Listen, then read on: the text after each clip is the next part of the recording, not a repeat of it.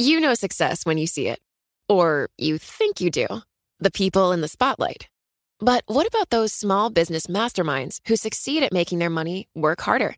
They do that by having a business bank account with QuickBooks Money, which now earns 5% annual percentage yield. Making your money work as hard as you do? That's how you business differently. Learn more about QuickBooks Money at quickbooks.com slash 5APY. Banking services provided by Green Dot Bank, member FDIC. Only funds and envelopes earn APY. APY can change at any time. It can be hard to see the challenges that people we work with every day are going through.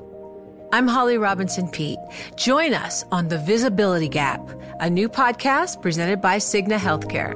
Download it wherever you get your podcasts. The countdown has begun.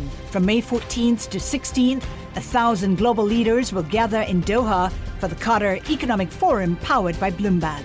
Join heads of state, influential ministers, and leading CEOs to make new connections, gain unique insights, and uncover valuable opportunities in one of the world's most rapidly rising regions. Request your invite for this exclusive event at QatarEconomicForum.com. Le entregamos todo lo que necesita saber para comenzar el día. Esto es Bloomberg Daybreak para los que escuchan en América Latina y el resto del mundo. Buenos días y bienvenido a Daybreak en español. Es 2 de diciembre, soy Cintia Barrera Díaz y estas son las principales noticias. El presidente Biden endurecerá hoy los requisitos de prueba de COVID para las personas que lleguen del extranjero por vía aérea, extenderá el mandato de uso de mascarillas y exigirá a las aseguradoras que reembolsen el costo de las pruebas en casa. Hay noticias esperanzadoras sobre la variante Omicron. Pfizer espera que su vacuna resista a la variante, mientras que los datos sobre su grado de protección deberían estar disponibles en dos o tres semanas. Por su parte, Glaxo dijo que su tratamiento con anticuerpos era eficaz en las primeras pruebas.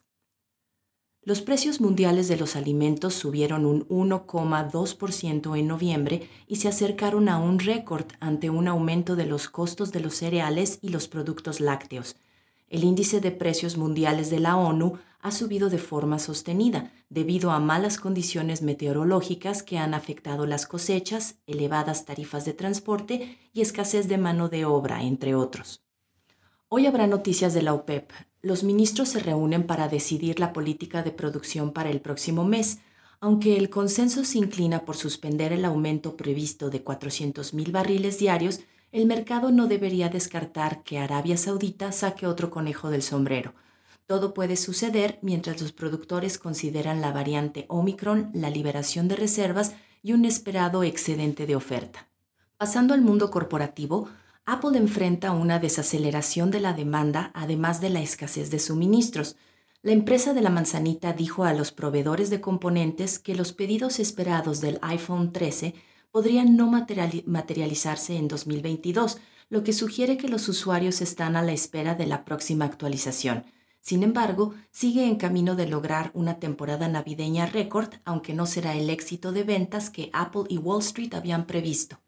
Tesla se despidió oficialmente de California y saludó a su nueva sede en Texas, diciendo este miércoles en un informe para la Comisión de Bolsa y Valores de Estados Unidos que la sede corporativa se encuentra ahora en su gigafábrica en Austin. David Solomon de Goldman Sachs y su equipo buscan formas de aumentar sus paquetes salariales de ocho dígitos, entre las ideas que se han barajado se encuentra participar en una tajada de las mayores recompensas que arrojan las propias SPAC de Goldman.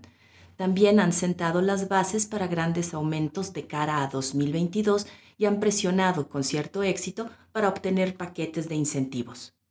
Y en noticias de América Latina, Victoria Rodríguez Ceja, quien fue nominada hace unos días por el presidente de México para convertirse en la próxima gobernadora del Banco Central, defendió su trayectoria y experiencia para liderar la institución, luego de que algunos senadores de la oposición cuestionaran su competencia para el cargo. La votación de confirmación en el Senado está prevista para este jueves. Avianca, una de las aerolíneas más grandes de América Latina, salió del capítulo 11 luego de obtener la aprobación judicial para su plan de reorganización un año y medio después de que la pandemia COVID-19 diezmara las aerolíneas de la región. Avianca dijo estar saliendo del proceso de reestructuración tras haber recaudado nuevas inversiones por unos 1.700 millones de dólares. La aerolínea mexicana Interjet, que dejó de volar hace casi un año en medio de serios problemas financieros, planea retomar operaciones comerciales en 2022 con una flotilla de 10 aviones Airbus A320 y posiblemente 10 aeronaves de manufactura checa. La empresa está en pláticas con inversionistas con miras a consolidar un plan de financiamiento multianual que podría rondar los 750 millones de dólares en tres tramos.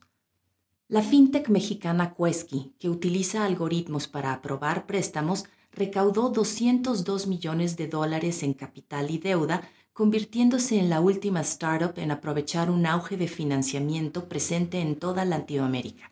La ronda de Serie C fue dirigida por Stepstone Group y Victory Park Capital.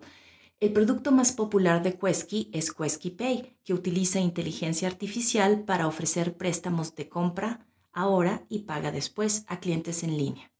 Y por último, los propietarios de los equipos de las grandes ligas de béisbol comenzaron un paro laboral al no poder llegar a un nuevo acuerdo colectivo con los jugadores.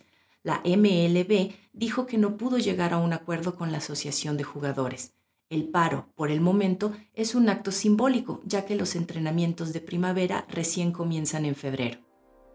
Eso es todo por hoy. Soy Cintia Barrera Díaz, que tengan un excelente jueves. Para conocer todas las noticias que necesita para comenzar el día, revise Daybreak en español en la app Bloomberg Professional. También puede personalizar Daybreak para recibir las noticias que desee. Eso es todo por hoy. Sintonice mañana Bloomberg Daybreak.